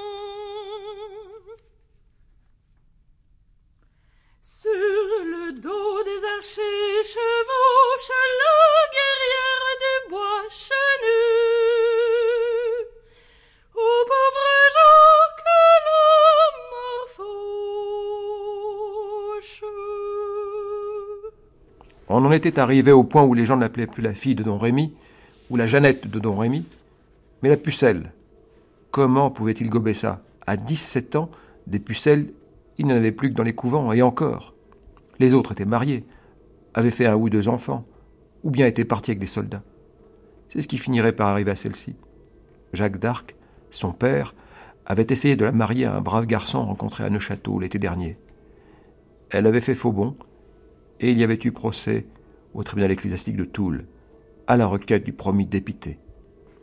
D'Arc avait une nuit rêvé que sa fille filait avec une bande de routiers. Au réveil, il avait menacé de la jeter lui-même dans un trou de la Meuse si jamais elle en esquissait l'intention. Et si lui ne le pouvait, ses frères le feraient pour l'honneur de la famille. Courir la campagne, flairer la mâle odeur de la guerre, le pauvre homme avait bien compris ce qu'elle avait dans la tête. Le père connaissait sa fille. Il l'aimait. Il la croyait sans doute en ce moment à Buret, auprès de la femme de l'Axar qui relevait de ses dernières couches. Il a convoqué ses frères et ils se sont demandé comment ils pouvaient la noyer. Ce qui n'était pas une matière de soutien évidemment très évidente. C'est parce que le capital d'une famille, c'est un capital moral aussi. Et dans ce village, ils appartiennent aux élites, aux élites d'un village, certes, mais pour eux ça compte. Et il faut donc qu'ils défendent d'un côté leurs biens Bon, le problème ne se pose pas là, mais aussi le capital moral, intellectuel, spirituel, si vous voulez, de la famille, matérielle. Et il y a donc là-dedans la bonne réputation. La bonne réputation, c'est très important. Et c'est même plus important pour une fille que pour un garçon. Parce que euh, si une fille euh, faute, si elle s'en va sur les chemins, elle va finir avec un soldat. Euh, en tout cas, c'est comme ça que le père raisonne. Et donc, tout le statut familial sera perdu.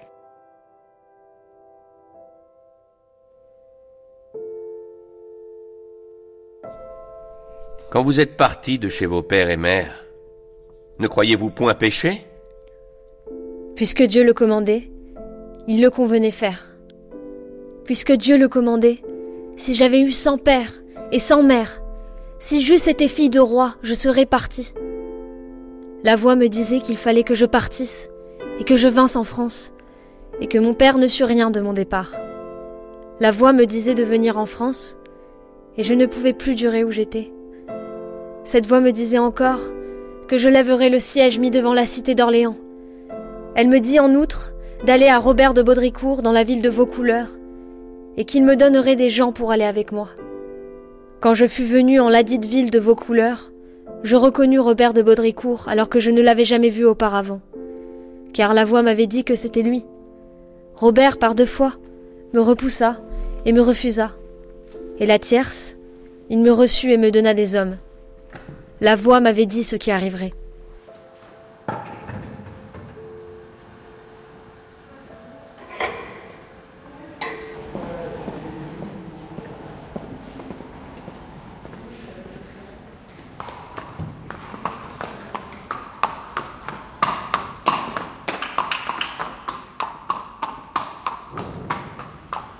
Le territoire tenu par Robert de Baudricourt se réduisait à pas grand-chose. La forteresse, Vaucouleurs et quelques villages alentours. Le roi, sa cour, ses généraux et son armée étaient loin, à dix jours de cheval. Aux confins du Barrois, au milieu de la petite ville, de sa garnison rabotée par les combats et des pauvres gens vivant sous les murs du château fort, le capitaine résistait. Fièrement, dignement, tenir la parole donnée, que pouvait-il faire d'autre? Il n'avait pas frappé si violemment, n'est-ce pas? Sinon sa main lui aurait décollé la tête. Et puis elle l'avait bien cherché, la satanée donzelle, à soutenir ainsi son regard. Avait-on jamais vu une paysanne s'adresser à un chevalier sur ce ton? À croire qu'elle l'aurait commandé, lui, le sire de Baudricourt. Elle a le don de faire vibrer le ciel. Pour elle, les étoiles sont des étincelles. Pour elle, une armée peut se lever et le monde peut changer. Elle est magicienne en fait, ce, seigneur connaissait euh, Charles VII. Véronique de Saint-Germain. Elle est venue le voir, elle lui a écrit, elle est venue le voir plusieurs fois pour lui demander de, l'aider, qu'elle était missionnée. Et lui, bien sûr, il n'y croyait pas. alors, je ne sais pas s'il l'a giflé, mais en tout cas, il l'a renvoyé euh, deux fois chez elle en lui disant... Euh, écoute, arrête de rêver, va tondre tes moutons. et en fait, c'est à la troisième fois qu'il a vraiment senti qu'elle avait quelque chose, qu'elle avait. il s'est dit, bah pourquoi pas. Hein, tantôt. Et, euh, et, donc oui, je joue ce personnage de Robert de Baudricourt.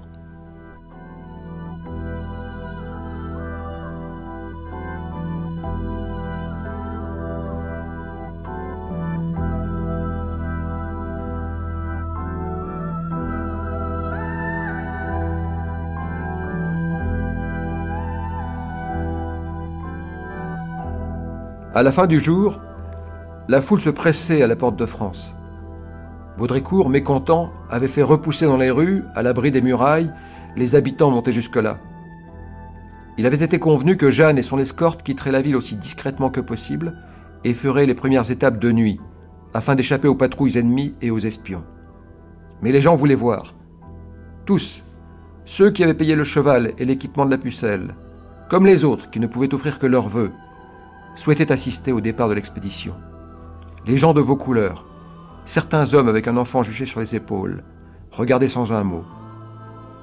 Leur silence participait de l'aventure qui commençait, enveloppait le petit groupe de cavaliers d'une prière ardente et inquiète.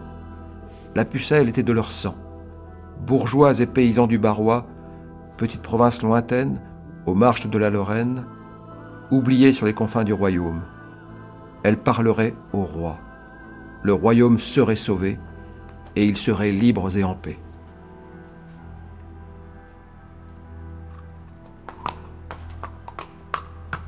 Les sept cavaliers en tenue de voyage attendaient de Baudricourt le signal du départ. Devant était le guide, Collet de Vienne, qui d'ordinaire acheminait entre Vaucouleurs et la Loire les messages échangés entre le capitaine et le roi. Près de lui se tenait Jean de Metz et un autre homme d'armes, Bertrand de Poulangy. Jeanne, sur un cheval qu'un palefrenier tenait par la bride, regardait les visages tournés vers elle, taches claires dans la pénombre. Pour protéger du froid son cou découvert, elle avait relevé sa pèlerine. À pied, comme tous les assistants, Baudricourt était près de la jeune fille, à hauteur de sa jambe haut beauté. Sur un signe de lui, elle se découvrit. De sa main gantée, il avait saisi à plein corps l'épée tendue par son écuyer et la présentait à la jeune fille. Elle la saisit par la poignée et la contempla un instant, comme si elle cherchait son reflet sur la lame. Jean de Metz s'était rapproché et, se penchant vers elle, avait bouclé autour de sa taille un baudrier. Elle glissa l'âme dans le fourreau. On entendit le fer frotter le fer. Baudricourt dit quelques mots. Jeanne acquiesça de la tête, et les chevaux en s'ébrouant, dans la buée de leur respiration, s'avancèrent vers l'ouest qu'avait conquis la nuit.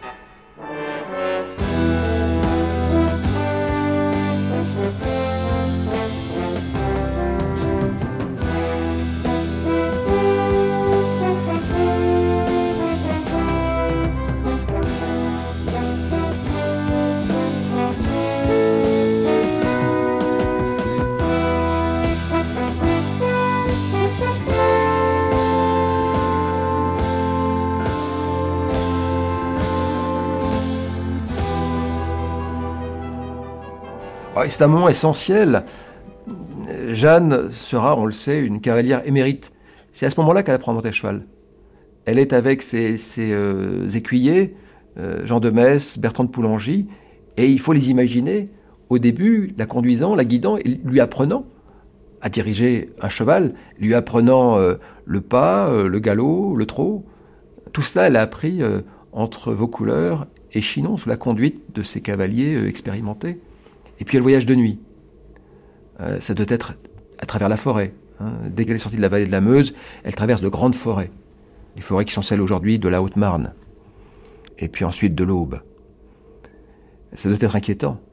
Elle n'a pas l'habitude de se déplacer la nuit. La nuit, elle dormait euh, chez elle. Et elle est entourée d'hommes. Elle est certes habillée en homme, mais c'est une jeune fille. Et ces hommes sont des soldats. Et il faut les imaginer en train de se parler. Et elle apprend. Elle apprend, euh, eh bien, ce que c'est que la vie d'un soldat. Elle apprend aussi peut-être à, porter son épée, à mieux la placer pour qu'elle ne blesse pas à la hanche. Elle apprend à nourrir son cheval, à le flatter, à l'encourager. Tout ça, elle l'apprend de ses hommes euh, pendant ce voyage euh, à travers la France, ce voyage nocturne, ce voyage risqué. Il faut éviter d'être aperçu, d'une part pour ne pas être capturé, et d'autre part pour que les Bourguignons ne soient pas prévenus qu'elle part vers le roi, avec cette mission, cette mission fabuleuse hein, de délivrer Orléans et ensuite de le faire sacrer, de faire sacrer le dauphin Charles euh, à Reims.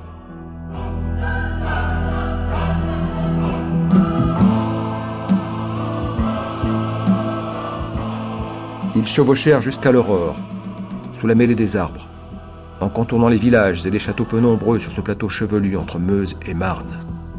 Par des chemins détournés, le messager évitait les coins dangereux. Les cavaliers le suivaient à la file. Leurs yeux croisaient des lueurs dans les fourrés, frémissant de rapides frôlements. Les bêtes sauvages les regardaient passer. Les voyageurs ne disaient rien. Seul le cri d'une chouette, le couinement de sa proie, les pas des chevaux, le cliquetis d'un mort, d'un étrier ou d'une arme fendaient le silence et l'ombre.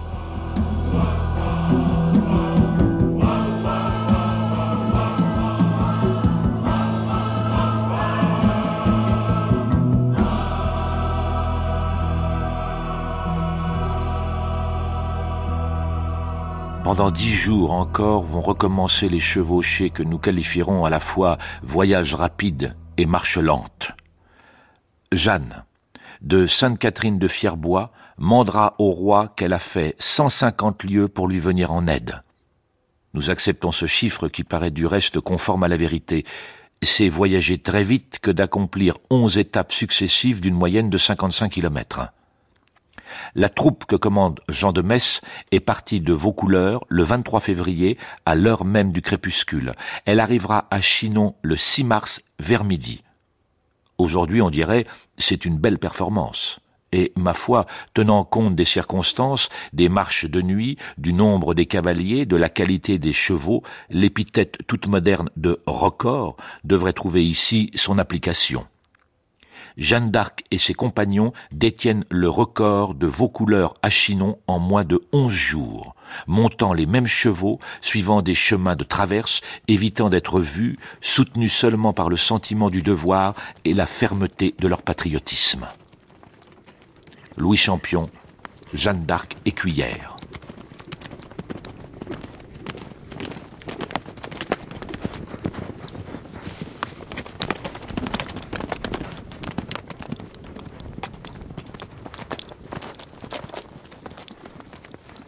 passer plusieurs jours à cheval, on s'imprègne complètement de l'odeur du cheval. Euh, et puis un cheval qui galope sue. Et forcément, du coup, là, euh, l'odeur euh, de, ce corps animal en mouvement qui exhale tout ce qu'il peut exhaler, c'est très très puissant. Je pense que ça doit être justement pour elle. Mathilde Laurent et Elisabeth de Fédot. Ça a dû rester où ça serait resté, si elle avait vécu très vieille, un souvenir impérissable, extrêmement puissant, et il aurait suffi de lui faire sentir ce qu'on appelle un living ou un headspace, en fait, qui est donc cette photographie olfactive, c'est-à-dire qu'on va aller euh, auprès d'un pur sang, on va lui mettre une, une espèce de grande cloche en verre sur la peau, sur le, poil. Et puis on va, dans cette cloche en verre se trouve un capteur. Euh, et c'est ensuite en analysant ce charbon actif ou ce, polymère euh, absorbant en laboratoire qu'on va obtenir la, composition exacte, la formule chimique, la recette en fait de l'odeur de ce cheval qui vient de courir.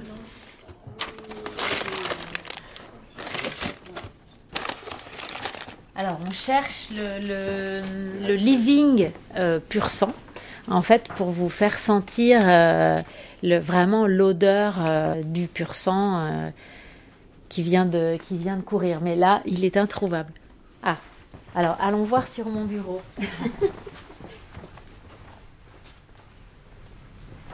non, je le, je le trouve pas. Ah, si, si, si, voilà. Voilà. Donc là, dans ce flacon, vous avez euh, tout un cheval. Au galop. Tout un cheval au galop, voilà. Donc, on pourrait, si on, si on faisait sentir à Jeanne d'Arc euh, ce headspace de pur sang, elle serait euh, très probablement euh, saisie et puis elle immédiatement, parce que c'est le, le pouvoir du souvenir euh, olfactif, en sentant cette odeur à 90 ans, elle serait projetée immédiatement dans sa chevauchée pour aller rencontrer le roi. Elle se retrouverait au galop sur sa selle, elle verrait le- l'encolure de son cheval. Enfin, voilà, c'est un souvenir olfactif quand, quand on sent quelque chose qui le réveille. C'est pas une image qu'on a dans la tête, c'est tout d'un coup la projection totale dans le décor, euh, voilà, physiquement, par tous ses sens, on revit l'instant, même assis dans son fauteuil.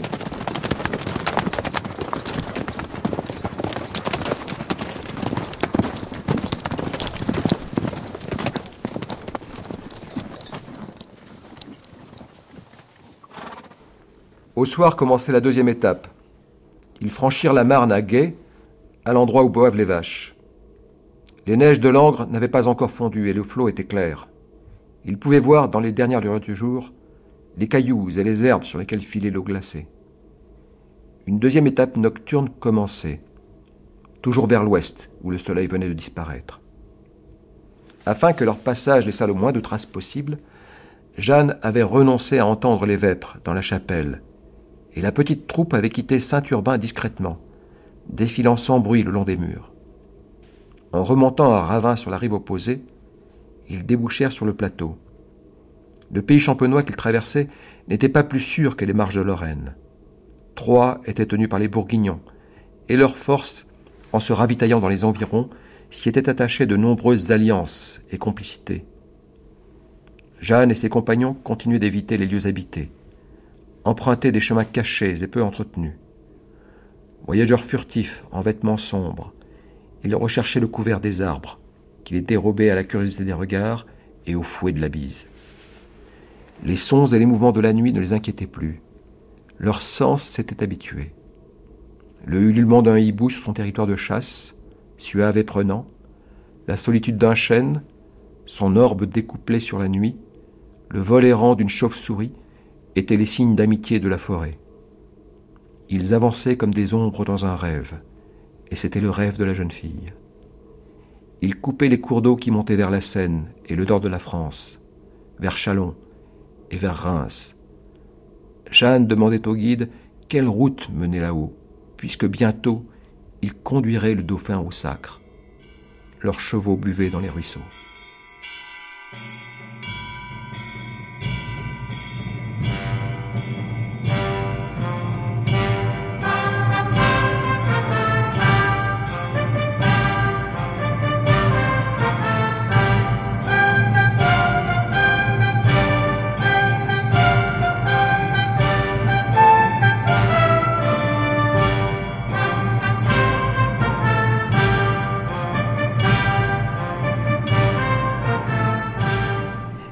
Le monde.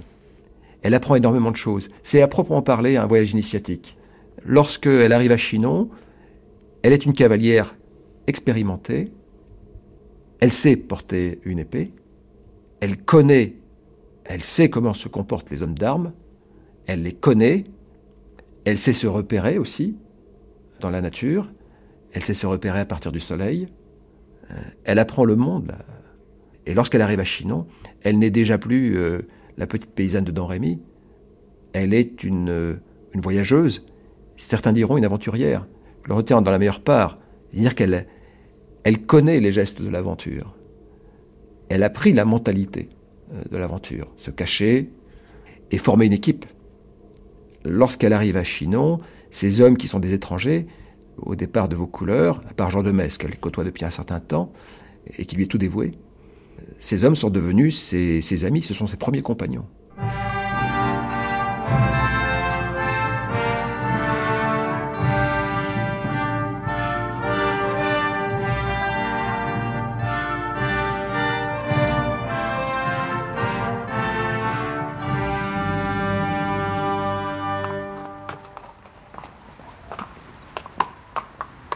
Le 6 mars 1429, dans la matinée, le cœur de Jeanne dut battre d'une forte mais fière et légitime émotion. Chinon. C'était le roi.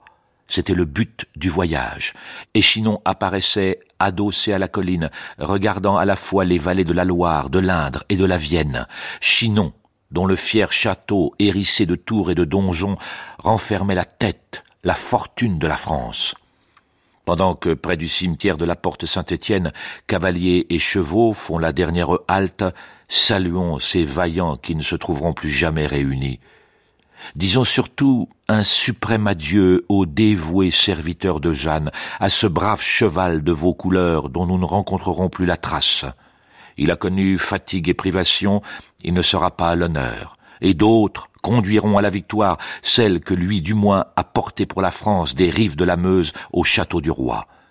Il mérite un souvenir de cavalier et de patriote. Nous nous faisons un devoir de le lui donner ici. Louis Champion, Jeanne d'Arc écuyère.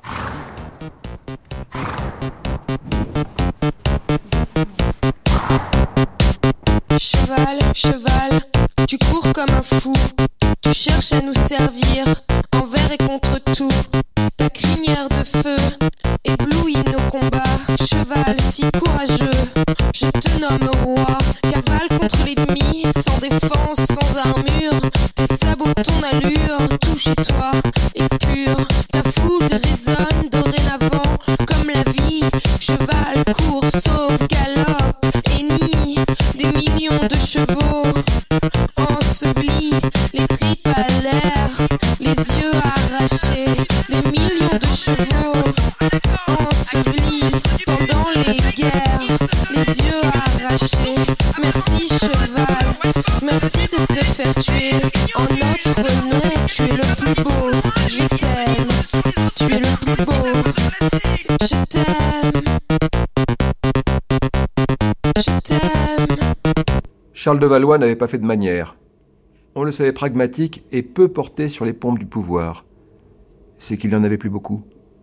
Il s'était rencogné dans une embrasure pour y déchiffrer au jour le pauvre papier.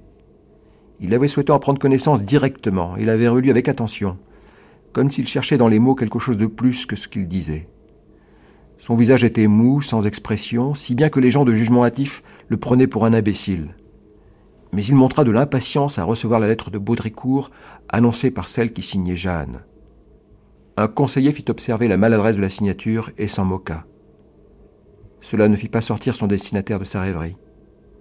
Charles, son administration et son armée avaient cherché le salut sous la Loire, où les Anglais venaient maintenant le chercher du bout de leurs lances. Au début de l'automne, l'ennemi avait posé sur les routes qui conduisaient à Orléans des verrous fortifiés, tenus par un réseau de petites garnisons. Elles avaient repoussé tous les assauts français, même les plus violents. Le secours avait beau venir en nombre, mettre en œuvre un plan concerté et frapper fort, il y avait toujours quelque chose qui clochait, et c'était l'échec. Le doute s'accroissait des espoirs déçus. On n'y croyait plus. On pensait les chefs anglais plus habiles, leurs archers plus adroits, leurs soldats plus disciplinés. Ils étaient invincibles. Seule leur résistait l'obtuse inertie de hautes et épaisses murailles. Pourtant, derrière elles, on ne pourrait durer indéfiniment. Privé de ravitaillement, à bout de ressources, Orléans finirait par tomber. Alors l'Anjou ne serait plus tenable, et il ne resterait au Dauphiné qu'à se replier en Auvergne, dans une des vieilles forteresses de granit qu'il avait là-bas. Ensuite, ce serait le Languedoc, les remparts ensablés d'Aigues-Mortes, la résignation et la mer. Parfois, au réveil, au sortir de rêves dont il ne se souvenait pas, Charles était surpris de voir ses serviteurs encore là, à s'affairer autour de lui. La garde se relayait dans la cour du château, et la bannière aux lys de France, celle de ses ancêtres, dans les remous de l'air, balayait de ses plis la coiffe d'une tour.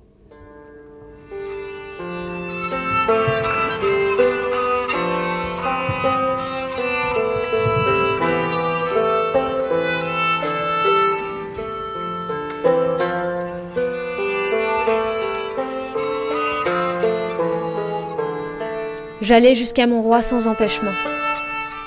Comme j'étais arrivé à Sainte-Catherine de Fierbois, alors j'envoyai un messager à mon roi. Puis, j'allais à la ville de Chinon, où était mon roi. J'y arrivai environ l'heure de midi et me logeai en une hôtellerie. Après dîner, j'allai vers mon roi, qui était dans le château. Quand j'entrai dans la chambre du roi, je le reconnus entre les autres par le conseil de ma voix qui me le révéla. Je lui dis que je voulais aller faire la guerre contre les Anglais. Pourquoi votre roi vous a-t-il reçu? La voix m'avait promis que mon roi me recevrait assez tôt après que je serais venu vers lui. Ceux de mon parti connurent bien que la voix m'était envoyée de par Dieu, et virent et connurent cette voix, je le sais bien. Mon roi et plusieurs autres ouïrent et virent les voix qui venaient à moi. Je ne sais pas trop comment ça s'est passé. L'important, c'est ce qu'on en a dit. Philippe Contamine. Ça a été une rencontre dans le château de Chinon, ça c'est incontestable, probablement dans l'une des salles, peut-être même l'une des principales salles du château de Chinon, presque aussitôt après que Jeanne d'Arc a traversé euh, l'est de la France, depuis Vaucouleurs jusqu'à Chinon. C'était pas commode, zone d'insécurité. Elle était plus tranquille à partir du moment où elle avait franchi la Loire à Gien. Mais avant, c'était quand même une zone bourguignonne. Donc elle arrive et elle demande à être reçue par le roi. Peut-être qu'il y avait euh, une lettre d'introduction de Robert de Baudricourt. Bien. Ben, n'importe qui ne peut pas accéder au roi comme ça, même si c'était, disons, à l'époque, c'était peut-être moins formalisé que de nos jours. Bien sûr, c'est une affaire entendue.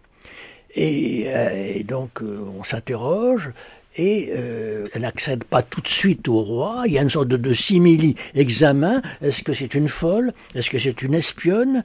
Ou bien est-ce que c'est quelqu'un qui a quelque chose à dire? Et finalement, eh bien, il a été décidé, après cet examen très rapide, de la présenter au roi. Et presque aussitôt, il y a cette idée que le roi se dissimule euh, et ce dissimule, qu'est-ce que ça signifie ce dissimule? Un roi, bon, dans la tradition, il a un habit royal et puis il y a des courtisans. Eh bien, probablement que Charles VII avait les mêmes habits, les habits courts des autres gentilshommes de sa cour. Par conséquent, au sein de ce groupe de, gentilshommes où elle se trouve, il y avait quelques prélats, quelques gens d'église, eh bien, Charles VII est pour ainsi dire anonyme, il n'est pas sur un trône. Hein et donc, elle le repère elle le repère de façon, disons, mystérieuse. Et elle a dit elle-même, eh bien, ce sont les voix qui m'ont aidé à le repérer. Du reste, le même processus s'était euh, réalisé pour Robert de Baudricourt. La première rencontre avec Robert de Baudricourt, Jeanne d'Arc ne le connaissait pas et l'a repéré également grâce à ses voix. Y avait-il un ange sur la tête de votre roi? Quand vous le vîtes pour la première fois Par la bienheureuse Marie. S'il y était, je ne sais, je ne l'ai point vu. Y avait-il de la lumière? Il y avait plus de 300 chevaliers et 50 torches, sans compter la lumière spirituelle. Et rarement j'ai eu révélation sans qu'il y ait lumière. Alors donc, euh, il y a une entrevue euh, assez rapide, assez informelle, qui a peut-être duré quelques minutes, un quart d'heure, une demi-heure. Et le roi et Jeanne d'Arc sont un petit peu à part, les courtisans regardent, et donc on voit à un moment, en tout cas c'est Alain Chartier qui le dit dans une lettre au duc de Milan, le roi illuminé par, par, la joie, par l'espoir. Donc euh, quelque chose s'est passé, et Jeanne d'Arc a essayé de convaincre le roi euh, que premièrement c'était une envoyée, elle était une envoyée du ciel, une prophétesse envoyée du ciel à son aide, et que deuxièmement, il était légitime que le ciel euh, l'envoie à son aide, car il était le véritable roi de France. Donc tout de suite, il y a du surnaturel ou de pseudo-surnaturel qui intervient dans cette rencontre. Elle va jouer le rôle d'une prophétesse chargée de donner un message au roi pour euh, l'encourager, en gros, pour lui dire euh, que Dieu lui pardonnait, qu'il était le vrai roi. Et c'est ainsi que c'est par la parole qu'elle a convaincu. Et c'est euh, le secteur où elle est la plus différente des autres femmes. Le problème de la parole de Jeanne, c'est que c'est pas la parole normale des femmes. L'Église dit depuis Saint Paul que les femmes ne parlent pas dans les assemblées, qu'elles se taisent. Et donc la parole publique est interdite aux femmes. Et c'est bien là qu'est le problème? Donc elle est souvent insolente. Voilà. C'est que d'habitude la parole prophétique reste entre vous et moi. Je veux dire entre le prophète et le roi. Or là, elle a révélé, elle a dit à tout le monde quel était le message et ce qu'il fallait faire. Les prophètes de la génération d'avant, Jeanne d'Arc, vont simplement donner le message et ensuite ils se retirent. C'est pas à eux d'accomplir. Or, euh, Jeanne d'Arc voulait accomplir le message qu'elle apportait. C'était à elle euh, d'aller à l'armée, c'était à elle d'aller faire sacrer le roi, à elle. Donc, euh, sa parole, était plus, plus publique, plus insolente, plus anormale, si vous voulez, que la parole des autres prophétesses. La plupart des autres prophétesses ont fini tranquillement dans un couvent et pas sur un bûcher. Hein.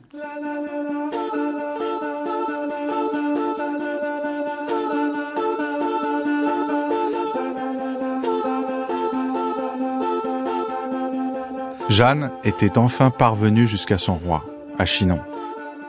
Et moi, j'étais dans la salle à manger de Colette Beaune. Et j'avais sous les yeux la Loire, là où la pucelle allait défier l'ennemi en armure et remporter sa plus fracassante victoire. Orléans.